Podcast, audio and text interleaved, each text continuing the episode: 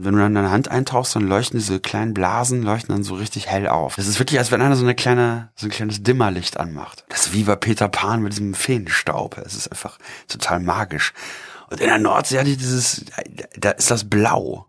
Also wirklich blau. Und dazu kam noch, dass unter mir Quallen waren. Und wenn man die angetatscht hat, also wenn man die berührt hat mit den, beim Armzug, dann leuchteten die grün auf. Also das bin ich unendlich dankbar, dass ich das mal erleben durfte. Das war fantastisch.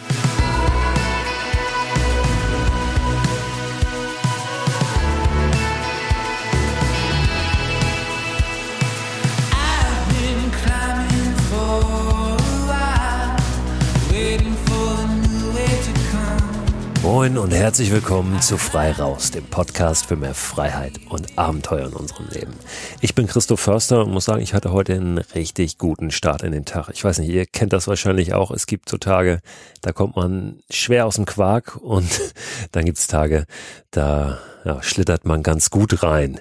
Und so einer war heute für mich. Ich will euch kurz sagen, warum. Ich sitze hier gerade mit einem schönen heißen Ingwertee und der schmeckt besonders gut, weil ich von draußen komme. Ich habe heute Morgen meine Winterbadesaison gestartet. Ich habe ja eine Badewanne in meinem Garten stehen, die ich mir da vor ungefähr einem Jahr reingebaut habe. Eine ganz einfache Badewanne, die ich irgendwo umsonst bekommen habe, was ich zu verschenken war über eBay Kleinanzeigen. Dann habe ich mir eine schöne Holzverkleidung drum gebaut und so steht sie nun in meinem Garten. Und im Winter fülle ich da immer, in Anführungszeichen, letztes Jahr war es nun das erste Mal, dieses Jahr das zweite Mal, gerade vor ein paar Tagen, dass ich da Wasser reingefüllt habe. Und dieses Wasser hat natürlich dann relativ schnell die Temperaturen, die auch draußen herrschen, ist also relativ kalt. Und heute habe ich mich zum ersten Mal wieder da reingelegt für diese Wintersaison sozusagen. Das war hart, die Vorfreude war gar nicht so riesig bei mir, weil ich am Ende auch nicht so ein hartgesottener Hund bin, wie vielleicht manche denken, sondern ähm, ja, ist dann schon auch oh, ein bisschen mühsam ist, so ein bisschen äh, Überzeugungskunst mir selbst gegenüber bedarf, einen kleinen Tritt in den Hintern, den hatte ich aber heute mir gegeben und äh, was soll ich sagen, es war super. Es war super, so wie es eigentlich immer ist, wenn ich in der Badewanne bin. Erst habe ich keinen Bock und nachher ist es richtig, richtig gut. Hab direkt wieder drei Minuten drin gelegen. Das ist so die Zeit, die ich auch äh, letztes Jahr immer mir vorgenommen habe und dann auch meist durchziehen konnte.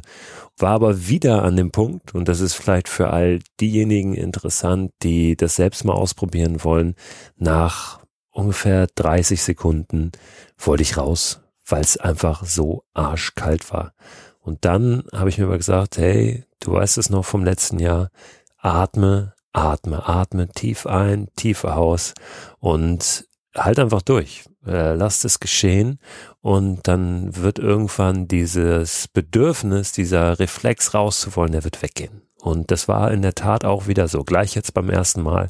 Und ich lag gute drei Minuten sogar drin. Ich hatte gar nicht auf die Uhr geguckt und am Ende gemerkt, es waren über drei Minuten. Das ist hier kein medizinischer Podcast, insofern werde ich auch keinen medizinischen Ratschlag geben, das doch mal nachzumachen. Aber meine Erfahrung ist einfach, dass äh, das natürlich das Immunsystem stärkt, dass es mir selbst gut tut. Es gibt relativ wenig wirklich handfeste Untersuchungen zu diesem ganzen Thema Winterbaden. Was passiert da eigentlich physiologisch und ja, nicht nur physiologisch, weil das ist natürlich nicht nur ein Prozess, der rein auf einer Körperebene stattfindet, sondern wirklich auch mental gesteuert wird. Aber diese positiven Effekte, die nicht nur ich wahrnehme, sondern viele andere auch, rühren vermutlich daher, dass der Körper natürlich in so einer Extremsituation erstmal quasi alle Energie ins Körperinnere zieht, weil er ja die inneren Organe schützen möchte. Und also im Körperinneren auf einmal ja so ein, so ein, so ein Feuerwerk stattfindet, weil diese ganze Wärme dahin gezogen wird. Es werden Botenstoffe ausgeschüttet, die verhindern sollen, dass der Körper Schaden davonträgt. Insofern ist es auch sehr ratsam, das nicht zu übertreiben, aber eben für diesen kurzen Zeitpunkt ist es tatsächlich ja wie so ein wie so ein Booster. Und wenn wir dann wieder rauskommen aus dem kalten Wasser dann, strömt sozusagen die die Lebensgeister äh, die Botenstoffe das Blut die Wärme zurück in diese Region in diese Peripherie wo es vorher rausgezogen war. Dadurch entsteht dieses wohlige Gefühl danach und der Körper ist einmal so ein bisschen durchgepowert Bevor ich zu meinem heutigen Gesprächsgast komme, der auch was mit dem Thema Baden, Schwimmen in kalten Temperaturen zu tun hat. Und da noch ein viel größerer Experte ist als ich, will ich aber nochmal darauf hinweisen, dass wenn ihr das vorhabt, tatsächlich auch mal bei kalten Temperaturen jetzt im Winter ins Wasser zu steigen, wo auch immer, ob in der Badewanne, im Garten oder in einem See, in einem Fluss, im Meer, guckt mal, dass ihr vielleicht einmal vorab checken lasst, ob euer Herz-Kreislauf-System okay ist, damit ihr da nicht in ein offenes Messer lauft medizinisch. Und wenn ihr das draußen in der Natur macht, ist es natürlich sicherer, wenn noch jemand dabei ist. Jetzt habe ich es gerade schon angedeutet. Ich habe heute wieder einen Gesprächspartner. Und zwar einer, mit dem ich mich sehr lange schon zusammensetzen und endlich mal was aufnehmen wollte. Es hat schon vor einem Jahr, vor zwei Jahren genug Gründe gegeben, um ihn in diesem Podcast einzuladen, weil er unglaublich spannende Dinge macht, weil er ein Pionier ist, weil er ein Draufgänger, ein richtiger Abenteurer ist und vor allen Dingen auch richtig was zu erzählen hat. Aber in diesem Sommer hat er jetzt nochmal einen draufgesetzt. Er hat etwas gewagt, was vor ihm noch niemand gewagt hat. Und zwar nicht am Ende der Welt, sondern in Deutschland. Es geht ums Wasser, es geht ums Schwimmen, aber dieses Gespräch ist auf so vielen Ebenen hörenswert, wie ich finde, dass ihr mit Sicherheit auch viel für euch mitnehmen könnt, wenn ihr jetzt selbst nicht die totalen Wasserratten seid. Wenn ihr am Ende des Gesprächs den Eindruck habt, noch mehr über ihn erfahren zu wollen, dann abonniert gerne den Newsletter, der diesen Podcast begleitet. Da gibt's immer weiterführende Informationen zu den Themen aus den Podcast-Folgen und darüber hinaus noch Tipps, Dinge, die mir über den Weg gelaufen sind, die mir irgendwo aufgefallen sind. Das können Videoclips sein oder auch Hinweise auf Produkte, die einen Bezug zu dem Thema der Folge haben. In den Newsletter dieser Woche packe ich euch zum Beispiel mal das Ding, das mein Gesprächspartner in seinem Garten stehen hat, um im Winter ins Wasser zu steigen. Und das ist kein super teures, hypermodernes Teil, sondern einfach eins aus dem Baumarkt. Den Link gibt's im Newsletter und den könnt ihr abonnieren unter christoförster.com slash frei raus. Jetzt aber Vorhang auf und Bühne frei für, den Namen habe ich noch gar nicht gesagt, André Wirsig. Moin André, grüß dich. Ja, schön, dass du da bist. Wieder, ne? Ich freue mich total, dass wir jetzt hier sitzen, vor allen Dingen uns auch persönlich sehen, mit gebührendem Abstand natürlich. Ja, aber ich habe sehr, sehr viele Fragen an dich. Wir könnten wahrscheinlich zwei, drei Stunden füllen. Äh, die haben wir nicht ganz und äh, wollen natürlich auch hier nicht äh, zu sehr ins Detail gehen und zu nerdig werden. Aber ja, ich glaube, wir haben viele Themen, die wir besprechen können. Ja, ich freue mich drauf. Lass uns mal mit Helgoland beginnen. Du bist in diesem Jahr nach Helgoland geschwommen. Genau, also in diesem äh, Jahr im August, am 21. August in der Nacht äh, bin ich gestartet. Von St. Peter-Ording aus. Das war halt, ja, viel kann man sich ja vorstellen, das war Pionierarbeit. Gab, es gab ja immer mal Versuche, auch schon vor vielen, vielen Jahren, das zu versuchen aber tatsächlich äh, geschafft oder erfolgreich abgeschlossen hat das äh, noch nie jemand. So und das war natürlich umso schöner, dass es auch geklappt hat. Aber es war natürlich, äh, man konnte nicht auf ein vorhandenes Netzwerk zurückgreifen, man musste sich die Dinge erarbeiten und die Leute natürlich auch, wenn es nur ein paar waren, überzeugen, dass es möglich ist. Was für Leute waren das? Weil geschwommen bist du ja alleine. Äh, was, wer gehört da zum Team oder wer muss da noch sein, sein Okay geben oder da mitziehen? Ja, du musst ja das Team immer entsprechend, also du hast ja das Kernteam, das besteht ja in der Regel aus meinem Schwager, Jürgen Peters, der mich auf den Ocean Seven praktisch auf jeder Station begleitet hat, so als wichtigste Person. Ähm, der zum Beispiel dafür verantwortlich ist, dass der ist immer an Bord des Begleitbootes oder halt wie jetzt hier auch im Kajak, im Seekajak, so was mir so zur Orientierung dient. Und Jürgen ist dafür verantwortlich, dass ich in dem Fall immer alle 30 Minuten die Nahrung angegeben bekomme, die wir vorbesprochen haben. So, und dann hast du natürlich ähm, die Leute, sprich den Skipper, den Bootsführer, der sich optimalerweise natürlich in dieser Gegend, äh, in diesen Gewässern optimal auskennen muss, sollte. Und ähm, du hast natürlich noch jemand, der für Wetter, für Strömung, also in dem Fall hatte ich noch jemand vom BSH, Torger Brüning, BSH hier in Hamburg, das Bundesamt für Seeschifffahrt und Hydrographie, an Bord. Viel persönliches Engagement reingesetzt. Äh, ähm, Torger Brüning, etliche tausende Berechnungen gemacht. Und ähm, ich hatte noch einen Nautiker dabei, also einen Lotse, ähm, Wolfgang Schmidt, früher auf, äh, auf allen sieben Weltmeeren gefahren und hatte auch Kapitänspatent und äh, war entsprechend mit und für die Nautik zuständig. Und natürlich dann mein Fotograf und äh, Filmer, Kameramann Dennis Daletzky, der mich auch schon auf einigen Stationen bei den Ocean Seven begleitet hat, weil ja, das kann man ja auch nur bedingt. Wir reden jetzt ja hier miteinander und äh, können so ein bisschen ein paar Bilder im Kopf transportieren. Aber es ist einfach wichtig, äh, die, die echten Bilder wirklich äh, zu zeigen und den Leuten das auch über diese Schiene näher zu bringen. Das heißt, du kannst dich voll aufs Schwimmen konzentrieren.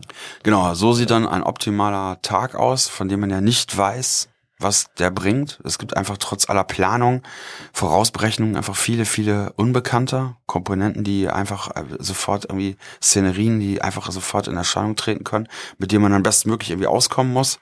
Viele mentale Vorbereitungen nötig und Stärke natürlich. Aber ähm, ja, ich kann mich dann um das kümmern, was ich am besten kann, in dem Fall wirklich äh, um das Schwimmen. Und das auch genießen, darum, deswegen mache ich das ja auch. Also das ist ja keine Qual ja. für mich da draußen. Ja, da, da sprechen wir gleich auf jeden Fall noch drüber. Das finde ich einen ganz, ganz wichtigen Punkt. Ich kann so ein bisschen erahnen, was es für eine Leistung ist, darüber zu schwimmen nach Helgoland. Ich bin da vor zwei Jahren ja mit dem Stand-Up-Paddleboard rüber, was bis dato auch noch keiner gemacht hat. Ich glaube auch seitdem nicht, weil da natürlich auch viel dahinter steht. Ich hatte auch ein Begleitboot. Ich musste mir auch angucken, wie, wie ist die Strömung, die Tide natürlich auch, ja, in der Nordsee. Also das Wasser zieht ja raus, dann drückt's wieder rein. Ja, genau. Ich hatte ein bisschen eine andere das ist Route auch eine, gewählt. Auch, ne? auch eine Riesenleistung, ne? Also das ist natürlich auch, auch für jemand, der mit dem Kajak darüber paddelt. Ja. Ich habe mir sagen lassen, so jemand, der darüber segelt, also das ist schon echt, äh, das ist schon echt eine Hausnummer. Also man darf nicht vergessen, und das äh, weißt du ja dann aber genauso gut wie ich, und das ist ja keiner für die Hörer, äh, nicht, dass wir uns hier nochmal extra äh, darüber stellen wollen oder nochmal größer machen wollen, aber die Nordsee ist eines der gefährlichsten Gewässer der Erde. Das ist einfach so. Ja, Eben durch du, die du musst Strömung. diese Insel ja treffen, auch und die ja nicht groß ist, ne? Ganz das ist ein genau, kleines richtig. Ding. Ne? Ja. ja. Das heißt, es muss auch äh, vernünftig dann navigiert sein. Also ich habe das, ähm, ich habe das noch selbst gemacht, was natürlich dann funktioniert auf einem Board. Da hatte ich einen Kompass drauf. Das ist ein bisschen schwieriger, wenn du im Wasser bist. Und bin auch von Cuxhaven darüber. Ne? Du bist dann von St. Peter-Ording äh, geschwommen. Die Strecke ist ungefähr vergleichbar, ne? die Entfernung, aber kommt natürlich nochmal wieder dann auf die Strömung an. Und du hast dich für St. Peter-Ording entschieden, ähm, genau. weil es wahrscheinlich für dich in dem Moment dann so besser funktioniert hat. Auch die Winde oder war das länger geplant? Ja, es ist tatsächlich so, dass die Strecke von Cuxhaven rund 17 Kilometer länger ist. Man hat aber den Vorteil, und deswegen kam es auch durchaus in Betracht bei den ganzen Überlegungen, die wir angestellt haben im Vorfeld, dass die Elbe reindrückt. Also du hast, ähm, du hast natürlich, ja, wie du richtig gesagt hast, die Titide, Ebbe und Flut in dem Fall. Aber ähm, weil die Durchschnittstiefe liegt ja nur bei 16 Metern da hinten. Also entsprechend viel Wasser wird halt nach vorne und nach hinten bewegt. Ähm, also die Nordseeurlauber kennen das natürlich, ähm, dass man da wie hin zum Strand kommt und da gar kein Wasser mehr ist. Ja. äh, St. Peter-Ording deswegen, das ist die kürzeste Distanz tatsächlich. Ähm, wir haben jetzt aber wirklich, es ging nur um die Strömung. Also ich hatte auch die 17 Kilometer irgendwie mehr in Kauf genommen, weil halt die Elbe dort reindrückt. Wir haben uns dann aber doch dagegen entschieden, weil wir diese Vorausberechnungen immer ergeben haben, dass äh, man rund anderthalb, zwei Stunden kürzer unterwegs ist. Und wir reden ja von Zeitspannen, also die Estimate, also die, die, die ähm, vorausberechnete Schwimmzeit war so zwischen 13 und 15 Stunden. Es sind dann ja noch ein paar Stunden mehr geworden. Da sprechen wir bestimmt gleich nochmal drüber. Ähm, ja, aber St. Peter-Ording, das war unser Start, sehr wohl bedacht, wohlgemerkt. Ich bin sogar über Neuwerk noch. Also du wolltest ja auch an einem Stück schwimmen. Ich bin auf diese zehn Kilometer vorm Festland ungefähr liegende Insel Neuwerk noch am Vorabend und dann am nächsten Morgen von Neuwerk sozusagen rüber genau. nach Helgoland. Aber das, das, das wäre zum Beispiel auch gegen die Regeln. Also ich mhm. schwimme ja unter knallharten Regeln von 1875 von der Channel Swimming Association. Ähm, der, der Gesellschaft im Ärmelkanal in Anlehnung an die Regeln von äh, 1875 Captain Webb. Und da ist ganz klar gesagt, dass man vom Festland Also von, man muss von, von, von, von Festen, in dem sprechen vom Festland schwimmt man nach Helgoland an einem Stück man darf sich nicht am Boot festhalten und so weiter und so fort. Also man, äh, das, das kommt auch noch dazu. Deswegen wäre das jetzt keine Option gewesen. Wobei ich das auch toll gefunden hätte, natürlich mal ein Neuwerk oder irgendwo mal anzulanden oder so, aber das in dem Fall äh, kam das äh, nicht in Frage. Steht in den Regeln auch, dass du keinen Neoprenanzug tragen darfst oder ist das so ein persönliches Ding von dir? Weil du schwimmst ja nur in Badehose. Genau, ich schwimme nur in Badehose. Das steht, ist auch in diesem Regelwerk, weil einfach bedingt dadurch, dass es 1875 noch keinen Neoprenanzug gab. Das war noch gar nicht erfunden.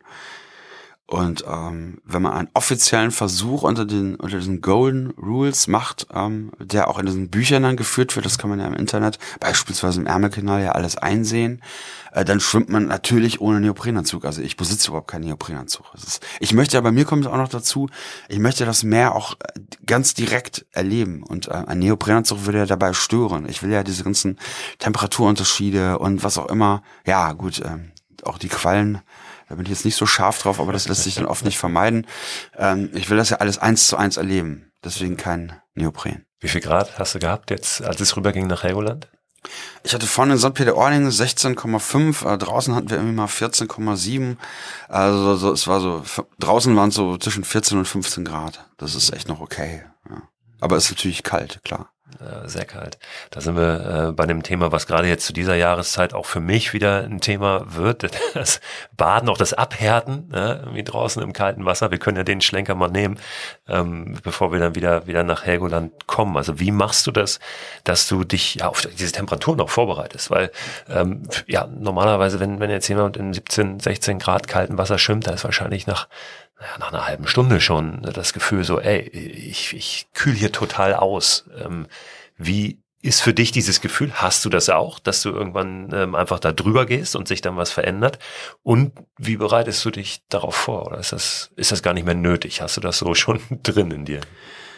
Ja, ich habe tatsächlich ähm, jetzt für Helgoland kein spezielles Kaltwassertraining nochmal gemacht. Ich war natürlich im Trainingslager im Frühjahr äh, auf Mallorca, wo man auch nur so 14, 15 Grad hat. Äh, aber ich bin ja im August geschwommen. Also ich habe dann unmittelbar davor kein Kaltwassertraining mehr gemacht. So, ähm, ja, man, man muss sich dahin bringen. Das ist auch ein Prozess, der dauert. Ich mache das, man darf ja nicht vergessen, wenn jetzt vielleicht so zuhört und das, was ich mache oder mich selber gar nicht kennt, was ja überhaupt kein nicht schlimm ist. Äh, ich mache das ja schon seit über zehn Jahren. Ja, so und habe mich auch teilweise für North Channel, der noch mal ein paar Grad kälter ist, was dann in dem äh, ein Riesenunterschied ist. Also jetzt ist ja äh, im Winter ist ja wieder diese Eisschwimmsaison, das wird ja immer populärer.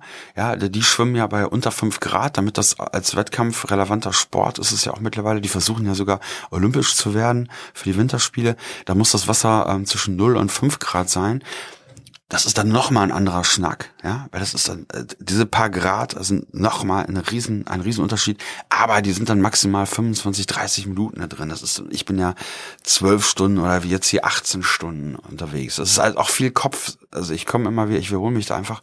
Es ist viel Kopfsache. Man muss einfach akzeptieren, lernen und ich sage ganz bewusst lernen, das ist ein langer Prozess. Ähm, dass es jetzt gerade mal kalt ist. Mhm. Dass man diese Komfortzone jetzt mal verlassen hat und dass es jetzt kalt ist. So. Und ich dieses Vertrauen gewinnen, erarbeiten, diese Selbstsicherheit erarbeiten, dass man sagt, okay, oh, meine Hände sind abgestorben, meine Füße, weil die merkt man natürlich dann irgendwann nicht mehr. Ja, mir ist wirklich eiskalt, aber ich weiß einfach, ich habe das so oft trainiert, ich weiß, ich, das ist alles okay jetzt für diesen nichts, Zeitraum, der ja. überschaubar ist, um ja. Himmels Willen. Ja, ich lebe auch in dieser Komfortzone, also ich renne jetzt ja nicht irgendwie, äh, ähm, dass ich jetzt irgendwie dauernd in eine Eistonne gehe. Ja, äh, aber trotzdem, ähm, das ist natürlich toll, was das mit einem macht. Also ich, wenn man das über so einen langen Zeitraum macht, ähm, stärkt man A, diese Abwehrkräfte, also so ist das zumindest in meinem Fall. Und man wird natürlich auch irgendwie ähm, toleranter für Temperaturunterschiede. Also ich bin gestern irgendwie nach München gefahren und habe überhaupt keine Jacke mitgenommen. Ich renne dann da so rum und mir ist warm. Also ich verstehe immer gar nicht, wie die da bei, bei 15 Grad an so einer Daunenjacke, ich weiß gar nicht, bei welchen Temperaturen. Ich habe auch so eine Daunenjacke, aber die habe ich irgendwie, ich, bei minus 10 Grad ziehe ich die irgendwie auch nicht an. Also das ist, ähm, ja, wir sind echt alle, alle, ich schließe mich damit ein, einfach total verweichlicht, ne? Du hast aber so eine Eistonne auch zu Hause, ne? Ich habe mir letztes Jahr äh, so eine alte Badewanne besorgt und mir die in den Garten gestellt, die so ein bisschen hübsch verkleidet, einen Deckel drauf gemacht und die gerade jetzt vor ein paar Tagen wieder sauber gemacht für dieses Jahr, für diese Saison, die Wintersaison, da kommt dann Wasser rein und mache das auch oft, dass ich dann da einfach mich morgens mal ein paar Minuten reinlege. Machst du auch, oder? Hin ja, ja. Ich habe tatsächlich meine richtige Eistonne, das war so ein 1000 Liter EPC-Tank, kennt man ja vielleicht aus der Landwirtschaft mit so einer Gitterbox, die habe ich dann abgeflext, äh, oben aufgesägt, äh, so ein Deckel, weil das friert ja von oben nach unten zu. Du musst dann halt Styropor irgendwie das äh, Isoliermaterial, dass es irgendwie isoliert ist, weil du willst das Wasser ja kalt haben, aber du willst es ja nicht, dass es einfriert.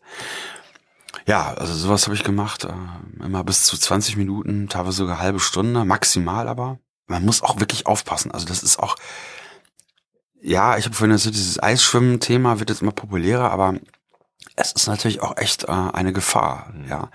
Ich hatte gestern, es passiert natürlich, dass Leute einen anrufen und äh, tipp, sich Tipps holen wollen, was auch völlig okay ist. Ich bin jetzt irgendwie auch nicht so unnahbar oder so. Natürlich freue ich mich auch, wenn die Leute sich dafür interessieren, was ich mache und wenn ich freue mich auch, wenn ich mal einen oder anderen Tipp geben darf. Aber da war zum Beispiel jemand, der auch jetzt im Winter in diese Baggerseen reingeht und seine Frau ähm, ist dann da vorne am Rand und er schwimmt dann da rum. Da habe ich gesagt, ja, man muss das einfach ernten, weil du kriegst es ja selber nicht mehr mit. Je trainierter du bist, diese ganzen Zähnekleppern, äh, Zittern, das, das geht ja alles weg.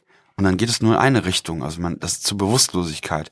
Und dann will man ja um Gottes Willen nicht, dass seine geliebte Frau, Freunde oder normale Passanten, die da vorbeigehen, ähm, äh, versuchen dich zu retten und womöglich auch verunfallen dabei. Also dem habe ich dann geraten, wirklich ganz vorne am, am Rand zu bleiben, wo wirklich, wo er sich noch hinknien kann, ist ja auch egal. Ich kann ja in 60, 70 Zentimeter tiefem Wasser auch schwimmen.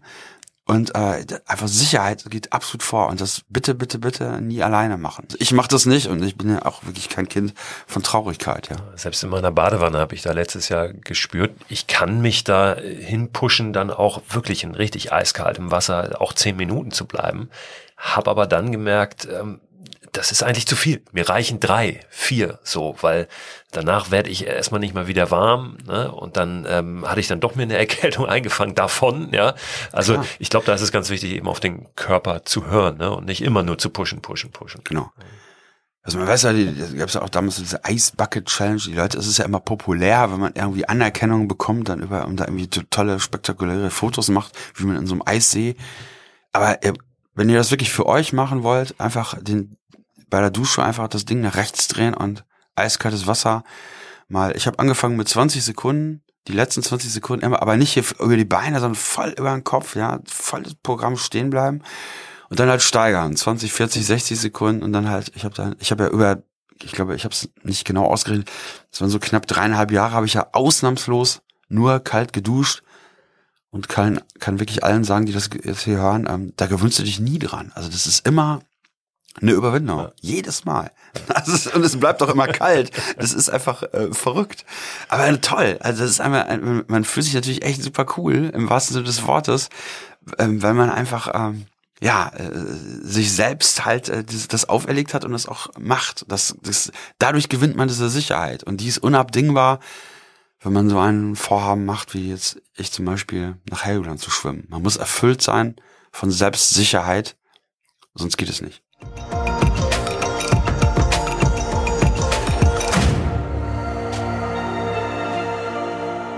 war denn das für dich, da anzukommen? Weil ich erinnere mich, als ich da an dieser Insel war, dann letztlich, das war so ein ganz surrealer Moment. Ich habe nun kein großes Empfangskomitee gehabt, also das war, da liefen ganz normal die, die Duty-Free-Touristen rum, die gerade noch ihre Stange Zigaretten und Liter Alkohol gekauft hatten und guckten sich kurz um und dachten, was macht der Typ mit dem Stand-Up-Paddleboard da?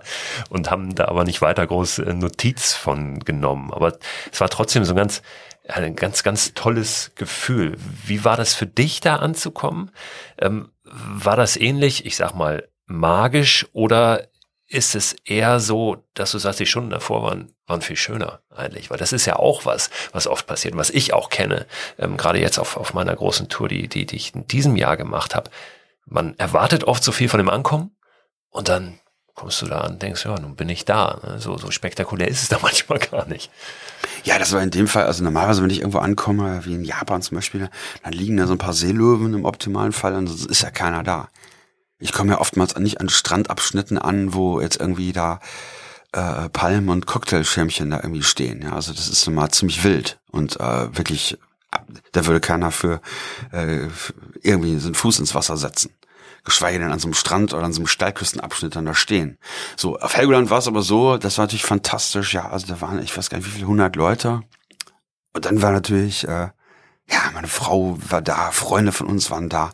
Ein Freund von mir ist extra aus Zürich gekommen und so weiter. Also es war, es war natürlich fantastisch, ja. Also total äh, emotional und auch für das Team. Ja, es ist einfach immer ein Schwe es ist einfach so. Ja, man, das habe ich den Leuten auch vorher gesagt, die, die jetzt eins zu eins mit in diesem Team waren, was man, was das aus einem macht. Ja, das ist, du bist ja danach wie so eine Familie. Ja? Du bist, du hast eine wahnsinnige Verbundenheit dann, die weit, weit hinausgeht über das Projekt. Und ähm, da müssen die Leute natürlich auch sich ein Stück weit für öffnen. Also ja, draußen war es wunderschön. Ich hatte sogar eine Nacht, das ist Meeresleuchten und so weiter. Es war wirklich toll. Es gab natürlich auch Momente, ja, verflixt, ne? Das ist natürlich, ich bin ja knapp fünf Stunden auf der Stelle geschwommen, ähm, mhm. trotzdem mir alles anders berechnet war. das ist natürlich auch so, so eine Sache. Äh, aber das Ankommen war fantastisch, war echt toll. Weil es auch zwischendurch definitiv so aussah, als wenn es nicht klappen würde. Was auch, ja, schade gewesen wäre, aber auch nicht so schlimm. Wie, wie ist das, wenn du da unterwegs bist? Ist das, dass dich das immer zieht und pusht, dass du weißt, da warten irgendwie hunderte Leute in dem Fall, sonst ist es ja nicht so. Oder ähm, was, was, was geht dir so? Und da sind wir eigentlich auch schon bei einem Punkt, den ich, den ich sehr wichtig finde. Ähm, was geht dir da durch den Kopf? Weil es wird ja oft vermutet, ja, dass ja, dann, dann, dann hast du ja so viel Zeit, dann, dann kann dein Geist irgendwie schweben, dann machst du dir Gedanken über was weiß ich, über Gott und die Welt. Meine Erfahrung ist, dass das nicht der Fall ist, ja, sondern dass ich eher voll bei dem bin, was ich da mache. Und genau. dann, das halt meine, meinen ganzen Fokus ja auch erfordert. Und ich teilweise zähle und rechne, wie muss ich dann, ne, was muss ich erreichen, um dann anzukommen. Ähm, das ist manchmal ein bisschen schwieriger, wenn du dann zum Beispiel auf einem Fluss oben auf einem Board unterwegs bist, weil da hast du alle 100 Meter zum Teil hatte ich jetzt auf dem Kanal, 170 Kilometer Main-Donau-Kanal und du hast alle 100 Meter, hast du irgendein Schild, wo du weißt, jetzt sind wieder 100 Meter vorbei, dich davon nochmal frei zu machen und wirklich reinzukommen in dieses, in dieses Erleben da. Wie, wie, wie geht dir das? Also das ist nochmal, ähm, ich kann mir das vorstellen, was du, oder ich kann mich da gut reinversetzen, was du sagst. Das, äh, was ich mache, ist nochmal anders weil äh, die Kunst besteht dann darin, äh, einfach alle Erwartungen abzulegen und sich von diesen ganzen Metriken und diesen ganzen zeitlichen Dingen, die ja auch nur von uns Menschen irgendwie erfunden sind. Also ein Kilometer, eine, eine nautische Meile, eine Seemeile in dem Fall, äh, ähm, diese ganzen Informationen, äh, äh wie viel Uhr es gerade ist, das, das haben wir uns ja alles ausgedacht. Und äh, ich versuche ja immer, das gelingt mir mal, mal mehr, mal weniger gut, komplett zu verschmelzen mit dem Ozean und der Ozean kennt das ja auch alles nicht. Das interessiert ihn ja überhaupt nicht. Also, wenn ich dir jetzt mal so personifiziere, der ist ja schon seit Jahr Milliarden da, der, der sitzt einfach alles aus. Äh, das ist ihm äh, Zeit und Raum und ähm, wer da welche Küste oder wer da welche Insel wie benannt hat, das interessiert ihn doch alles überhaupt nicht. Und das ist, der wird ja immer noch da sein, wenn, wenn wir ja alle schon lange weggefegt sind. So. Und das ist einfach total klasse. Und äh, es gibt im, in einem Yoga ja auch eine Übung, wo man einfach, das ist wirklich sehr herausfordernd, wo man nicht an nichts denkt. Das ist viel schwieriger, als an irgendwas zu denken. Das ist auch viel schwieriger, als an irgendwelche komplexen Dinge zu denken. Und das ähm, beherrsche ich mittlerweile ganz gut. Ich denke an gar, ich bin komplett. Ich habe ja auch nach Helgoland zum Beispiel, ich habe das zum ersten Mal, habe ich mich gewogen. Ich habe über elf Kilogramm mehr gewogen. Also ich habe wirklich, das Meer ist ja auch, nimmt dich ja auch, also du fusionierst, ja auch damit, im wahrsten Sinne des Wortes. Und im Geiste halt auch.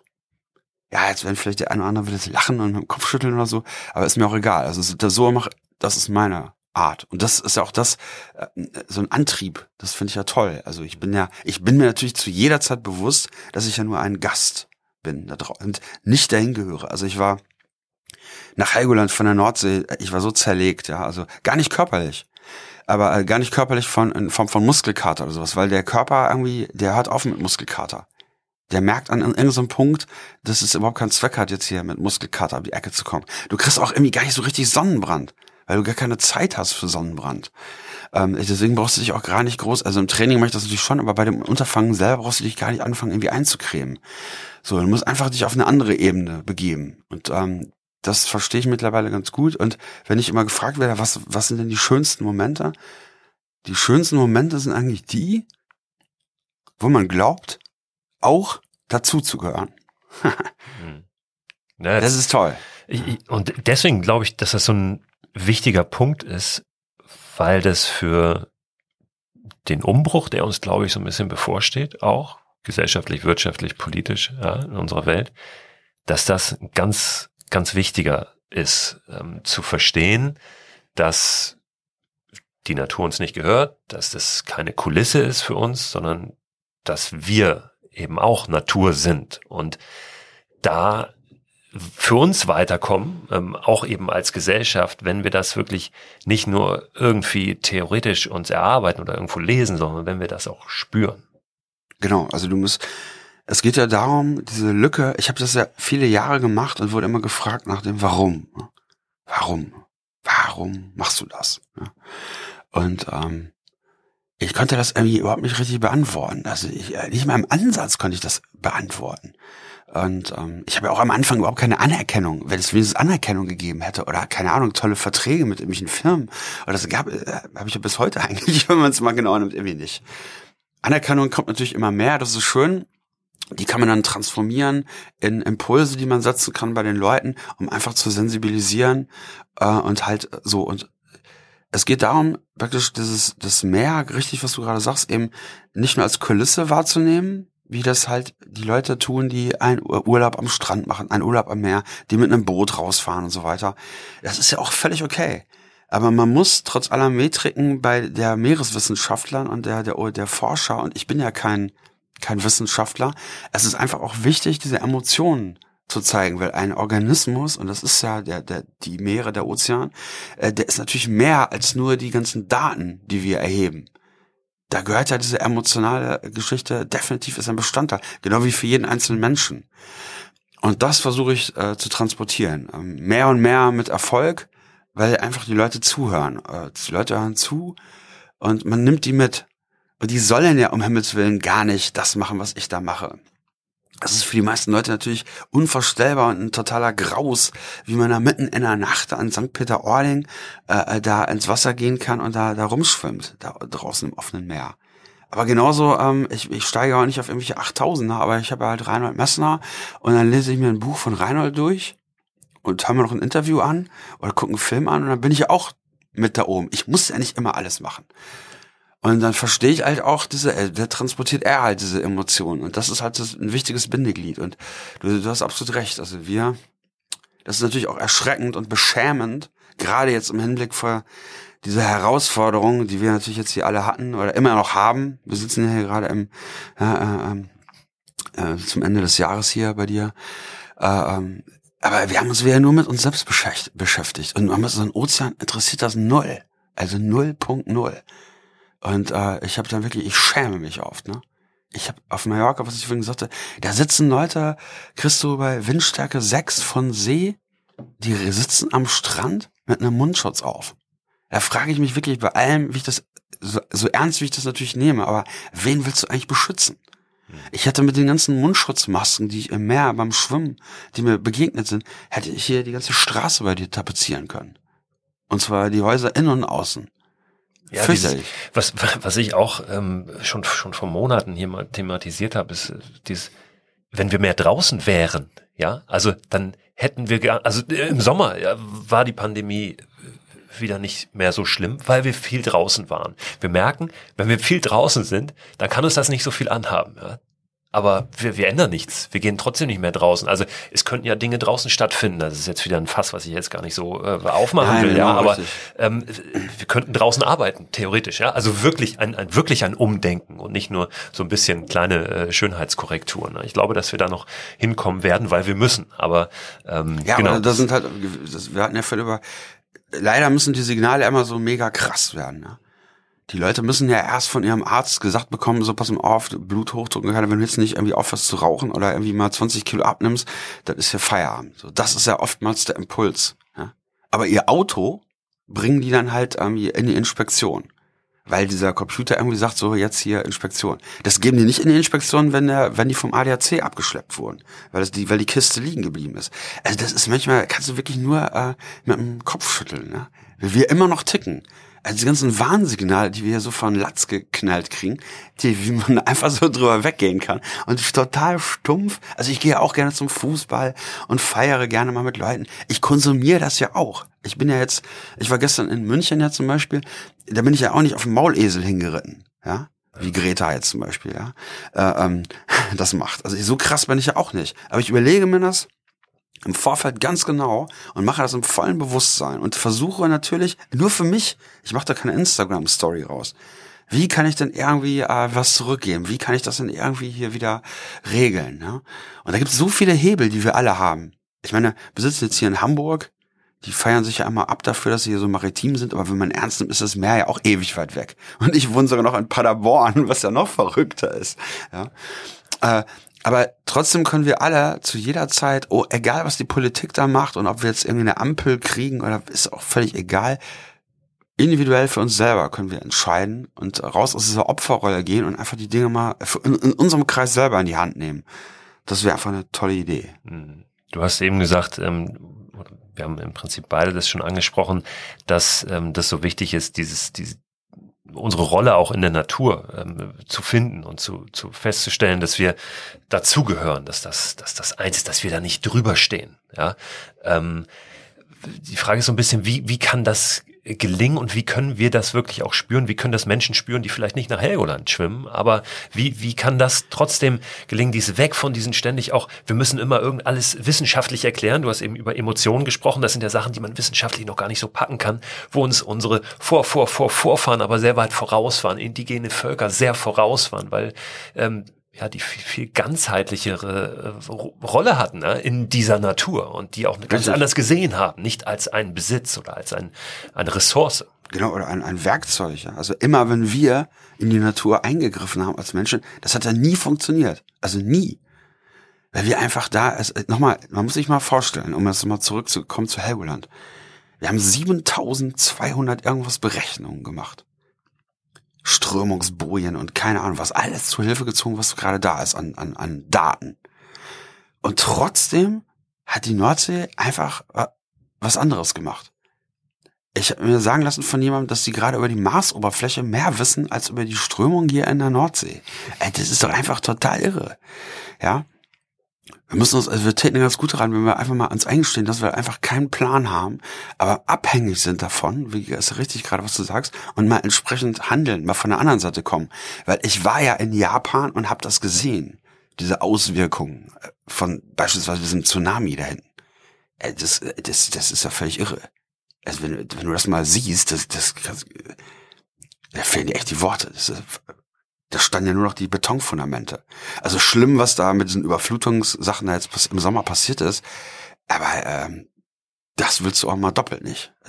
Irre. Und das war ja auch nur jetzt ein so ein Tsunami. Also das ist, wenn die Natur mal umschaltet, mal so richtig umschaltet, spätestens dann sollten wir doch mal. Aber es, dazu muss es doch nicht kommen. Also es wäre einfach, wir wären so gut beraten, wenn wir einfach mal ja ein bisschen Demut zeigen, nicht immer dieses mehr, mehr, mehr und mal uns trennen von diesem, das ist immer diese Maximierung und dieser, dieses Wachstum, ja, dass man einfach mal sagt, alles klar, etwas Gutes zu wiederholen oder das, das Gleiche besser zu machen, ist doch einfach auch ein Gewinn. Mehr als immer mehr, immer mehr, weil wir haben das doch in der Vergangenheit alle gesehen. Dann platzt das irgendwann wie so eine Blase und dann gibt es einen riesen Schock und alle gucken sich an und schütteln mit dem Kopf und sind dann un unglaublich überrascht und dann fängt man wieder von vorne an und macht alles genauso wieder.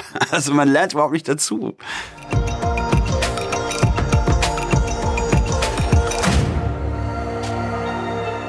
Bist die Ocean Seven geschwommen, hast du vorhin schon kurz angesprochen. Das sind ja analog zu den Seven Summits, ja, die, die höchsten Berge der jeweiligen Kontinente. Sieben, die sieben hat irgendjemand mal festgelegt auch, ja, die, die sieben größten, gefährlichsten, schwierigsten zu schwimmenden Meerengen der Welt. Ja. Ähm, das heißt, du hast auch sehr, sehr viel gesehen von der Welt, sehr viel erlebt, vor allen Dingen eben von der Wasserwelt. ähm, und da sicherlich auch Situationen erlebt, die für dich heikel waren, oder? Also ich meine, das sind Wellen, was, wie können wir uns das vorstellen? Also was, in welchen, welchen Umgebungen warst du da unterwegs und zu welchen Bedingungen? Ja, vielleicht mal so, mal so ein Bild hier zu malen. Also stellt euch vor, auf Hawaii, der Kaiwi Channel äh, auf Hawaii gehört auch zu den Ocean Seven. Das ist auch echt so eine Stage, die richtig ähm, richtig tough ist. Das ist, ähm, das ist die Meerenge zwischen äh, der Hawaii-Insel Molokai und der Hawaii-Insel Oahu. Oahu, die Hauptinsel, wo Honolulu ist und so weiter. So, und da schwimmt man zum Beispiel nachts, man startet äh, alleine, klar, man hat ein Boot dabei, wobei das Boot gar nicht so nah bei einem bleiben kann, weil die Wellen auf Hawaii so hoch sind, dass man Gefahr laufen würde, durch das Begleitboot erschlagen zu werden. Also deswegen ist das Boot, meistens sieht man das gar nicht. Das ist aber da. Ähm, man startet nachts wegen der Haie auch. Ja? Also du hast natürlich da richtig äh, Vollalarm. Ja? Und ich schwimme natürlich ohne Haikäfig, ist ja klar. Ich schwimme ohne also Neoprenanzug braucht man da doppelt nicht, weil es ist ja auch warm. Aber ähm, ja, man ist da halt ganz puristisch als Meer und wenn man da steht in völliger Dunkelheit, weil das ist einfach nicht hier wie in Hamburg, äh, nachts auf Hawaii ist es stockdunkel. Es gibt kein Restlicht. Es ist einfach nur absolute Finsternis. Das Meer ist ein paar tausend Meter tief und dann schwimmst du da als Mensch ähm, da durch diese Finsternis, wohl wissentlich, dass natürlich unter dir äh, auch was los ist. Da gibt's da zum Beispiel Weißspitzen, Hochseehaie, die rempeln dich auch nachts an. Also da schwimmst du da und kriegst auf einmal einen Schock. Was ist denn das? Ähm? Weil die einfach äh, natürlich da sind und auch nicht so richtig wissen, was da los ist. Die äh, gucken sich das halt an, sehen auch nicht genau, also Haie sehen zum Beispiel nachts genau, oder Wale. Ich hatte zum Beispiel mitten in der Nacht so einen Buckelwal da am Start. Ähm, das hört sich natürlich, wo wir jetzt hier mit einer Tasse Tee sitzen, alles ganz lustig an, aber in der Situation selber ist das natürlich, äh, das ist schon speziell, ja. und da musst du die Nerven behalten, also zumindest tut man gut, wenn man ruhig bleibt. Und das sind natürlich Situationen, die kann man auch nicht trainieren. Die, mhm. das sind Szenarien, die kannst du nicht äh, simulieren im Vorfeld. So eine High-Begegnung ist, äh, aber wenn man ruhig bleibt, wirklich ruhig, also wirklich ruhig bleibt, wenn man ruhig ist, weil das Gegenüber in dem Fall der Hai äh, kriegt ja auch mit, äh, ob du wirklich ruhig bist. Wenn du da anfängst, sehr hohen Blutdruck und Her Herz raus und Panik, dann ist das schon mal doppelt aktiviert. Mhm. Ja? So, und diese Begegnungen laufen eigentlich immer friedlich ab, weil die Tiere einfach offen sind. Die sind total offen. Das sind nicht wie, eben nicht wie wir Menschen, die allem Fremden gegenüber ja sofort irgendwie irrationale Annahmen, nenne ich das immer. Glauben wir, keine Ahnung, was der jetzt gleich alles als nächstes macht. Und dann gehe ich automatisch in so eine Abwehrhaltung. Also wir erleben das jetzt auch jetzt gerade wieder mit diesen ganzen Flüchtlingen, ja. Was passiert dann, wenn um Himmels Willen und so weiter. So. Die Tiere sind komplett anders drauf. Wenn du natürlich anfängst, da rumzuschreien und da rumzufuchteln, dann äh, Zeigen sie dir mal. Ja, dann, äh, genau, das möchte ich nicht erleben, ja. ja. Dann äh, ist natürlich Tabula Rasa da. Aber ansonsten ich hatte wirklich schon viele Begegnungen da draußen mit Haien, mit großen Seelöwen, was äh, mit Vampirkalman und was. Es war immer echt cool da draußen. Halt toi toi toi. Nächste Mission ist am Indischen Ozean, mal gucken. Also man kann jetzt auch nicht sagen, ähm, nur wenn man jetzt mal ein paar Haie getroffen hat, dass es immer so ist, weil jeder Hai ist ja auch anders. Aber in der Regel kann ich, kann ich wirklich ganz klar aus eigener Erfahrung sagen, dass die Tiere offen sind. Und das, auch da können wir uns eine Riesenscheibe von abschneiden. Größere Gefahr ist wahrscheinlich, dass du nachts irgendwo gegenschwimmst, oder? Mittlerweile. Also da ist ja einiges unterwegs, auch auf dem Meer, was jetzt nicht lebt. Also sprich Müll, irgendwelche Genau, da sind natürlich auch Sachen hinter unterwegs, die eben nicht wie die Quallen oder wie die, wie die, wie die Tiere da eben nicht hingehören. Also klar, Müllbegegnung hat man dort auch. Und in der Nacht auch noch. Zum Beispiel auf Helgoland hatten wir da so ein Riesen von, von der Fischerei, so ein, so, ein, so ein halbes Netz, das ist ein Riesending, zehn Meter lang. Und da war die Crew irgendwie ganz äh, irritiert, habe ich gesagt, ja, los, äh, hier, das nehmen wir jetzt mit. Hm. Ja, aber jetzt hier, und ich so, nee, nee, nee, nee, also das, ich schwimme jetzt weiter und ihr packt das Ding hier ein, das ist ja wohl klar. Ja, äh, so. da, da tue ich ja nicht so, also ich schwimme da vorbei und sammle am nächsten Tag am Strand was ein, um mein Gewissen wieder zu beruhigen. Ja, äh, so, das muss man einfach dann, wenn man das lebt, dann macht man das halt auch als Selbstverständlichkeit. Und äh, ja, das ist natürlich auch etwas, was man aus der direktesten aller Perspektiven erfährt. Diese Auswirkungen von uns Menschen. Was äh, ist an der Nordsee anders? Weil du, wie gesagt, kennst ja nun wirklich jetzt viele äh, Ecken, viele Meere der Welt. Was macht die Nordsee so besonders? Kannst du das sagen? Ja, die Nordsee hat natürlich äh, fühlt sich anders an. Es natürlich hat äh, diese Farben. Ich durfte in der Nacht, das ist, hatten wir riesen Glück, dieses Meeresleuchten. diese Biolumineszenz, die ja in der Nordsee wirklich, die ist sogar blau. Du, bist du nachts auch unterwegs? Nee, ich bin, bin früh morgens angefahren. Ja, genau, also das ist, das ist dann, das ist, die könnt ihr euch dann so vorstellen, das sind so kleine äh, Mikroorganismen, ähm, äh, die leuchten dann halt bei Bewegung entsprechend auf. In dem Fall auf Hawaii und sowas hatte ich das auch schon mal. Da ist das weiß, also die Luftblasen, ich schwimme nur Kraul, also ja, und wenn du dann deine Hand eintauchst, dann leuchten diese kleinen Blasen, leuchten dann so richtig hell auf. Es, das ist wirklich, als wenn einer so eine kleine, so ein kleines Dimmerlicht anmacht. Das ist wirklich das Viva Peter Pan mit diesem Feenstaub. Es ist einfach total magisch. Und in der Nordsee hatte ich dieses, da ist das blau. Also wirklich blau. Und dazu kam noch, dass unter mir Quallen waren. Ähm, und wenn man die angetatscht hat, also wenn man die berührt hat mit den, beim Armzug, dann leuchteten die grün auf.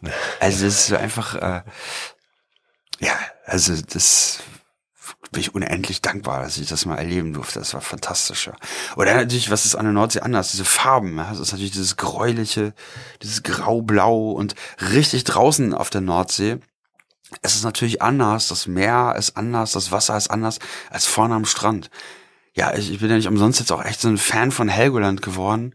Ähm, weil einfach das ist, die Insel ist so weit draußen, dass die Luft ist einfach komplett anders. Und natürlich auch das Wasser. Es ist richtig klar. Was man ja gar nicht äh, vorne äh, von den von den äh, Inseln so kennt. Das ist ja immer so ein bisschen, ja, weil viel äh, Schwebstoffe da drin sind, eben durch die Gezeiten, die da rein und raus spülen. Auf Helgoland ist das Wasser richtig klar. Man kann also richtig auch nach unten gucken und was sehen. Es, ich hatte so einen Makrelenschwarm, der kam vorbei. Kegelrobben kam, also Robben kam vorbei und guckten. Das war toll. Was, äh, und das ist eine Frage, die ja unsere Gesellschaft auch immer stellt. Ich stelle sie auch. Was kommt als nächstes? Das, wir haben kurz eben schon im Vorgespräch drüber gesprochen. Es muss ja dann oft auch aus der Sicht von außen immer noch ein, einer drauf sein. Ja, noch so ein nächstes Ding. Ähm, höher, schneller, weiter. Ähm, wie gut gelingt es dir, dich davon frei zu machen? Ähm, und ich will aber auch gar nicht das bewerten und sagen, dass das schlecht wäre, weil ich liebe zum Beispiel auch diese körperlichen Herausforderungen. Ich ja. liebe es, mich herauszufordern. Was, was steht bei dir an? Ja, ich habe das äh, äh, bewusst nicht. Äh, natürlich machen einige Medien dann raus hier den Weltrekord nach Hawaii. Aber was ist denn schon ein Weltrekord? Also es ist irgendwie. Äh, also in dem Bereich, ich finde so bei olympischen Rekorden und so finde ich das schon super. Hier 100 Meter Lauf, Weltrekord äh, bin ich ja dabei oder Weitsprung oder sowas. Äh, Schwimmen, Florian Wellbrock und so weiter, da bin ich ja voll äh, dabei, ja.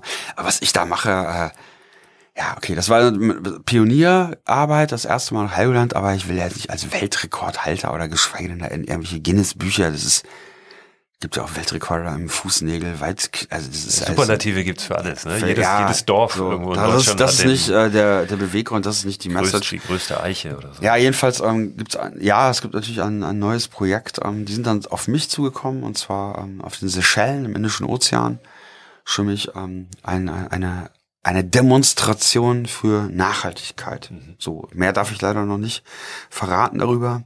Wobei auch, ich verstehe mittlerweile meine, das ist auch eine Entwicklung, die passiert ist in den Jahren. Ähm, auch Helgoland war eine Demonstration. Eine Demonstration für das Meer. Und ich bin ja nicht umsonst, bin ich auch sehr stolz drauf, wirklich, ähm, Botschafter für die UN Ocean Decade wir haben ja von der UN praktisch äh, mit Start in diesem Jahr 2021 diese Ozeandekade, wo wirklich zehn Jahre ein extremer Fokus auf äh, ja die das Verständnis für die Meere, das zu begreifen und natürlich auch entsprechende Maßnahmen einzuleiten, um ja nicht nur immer zu nehmen, wie es wie es in den letzten Jahrzehnten war, sondern auch etwas zurückzugeben, Schäden, die verursacht wurden, vielleicht äh, zu reparieren langfristig zu denken und das, die Meere wirklich zu schützen. Und äh, da bin ich sehr stolz, dass ich da einer der ganz, ganz wenigen Botschafter bin und der einzigste, der eben, wenn ich da nämlich in Calls bin mit denen aus Paris und so weiter, dann äh, haben die da alle, ich weiß gar nicht, wie viele Professor- und Doktortitel dann äh, vereint sind. Äh, und ich bin der einzigste äh, normale Mensch, ja. Aber die haben, diese Leute haben wirklich verstanden, das ist ganz toll.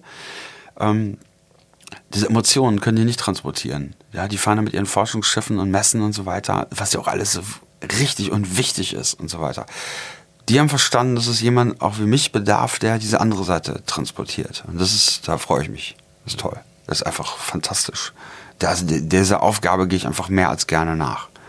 Gibt es in Deutschland Gewässer, die dich reizen in irgendeiner Form noch? Wie es mit Flüssen? Also das ist immer das offene Meer, was du ja, also ich bin ganz klar, äh, wie so heißt mein Hörbuch hier auch wie ein Mann des Meeres und es äh, trifft es auch. Also ich habe mit äh, äh, mit dem Bodensee oder sowas habe ich jetzt echt keine Verträge. Also es ist ganz nett da und so, bin ich vielleicht auch schon mal drin, das ich, aber habe ich jetzt echt keinen Bock drauf. Oder irgendwie im Fluss mich da runtertreiben zu lassen, habe ich das irgendwie, das können andere Leute machen. Ist auch okay, also Respekt dafür und so weiter, aber da habe ich jetzt irgendwie keinen Bock. Ich bin auf jeden Fall am Meer.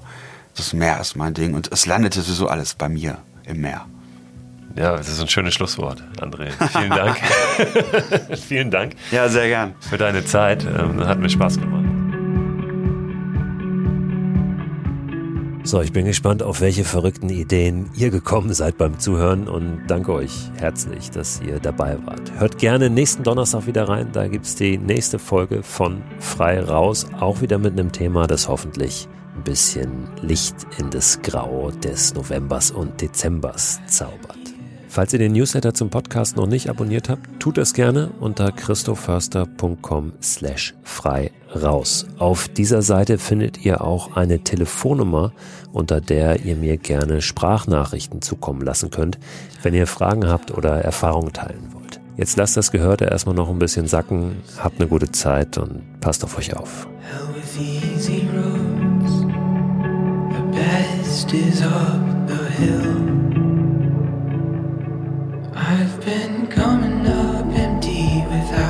say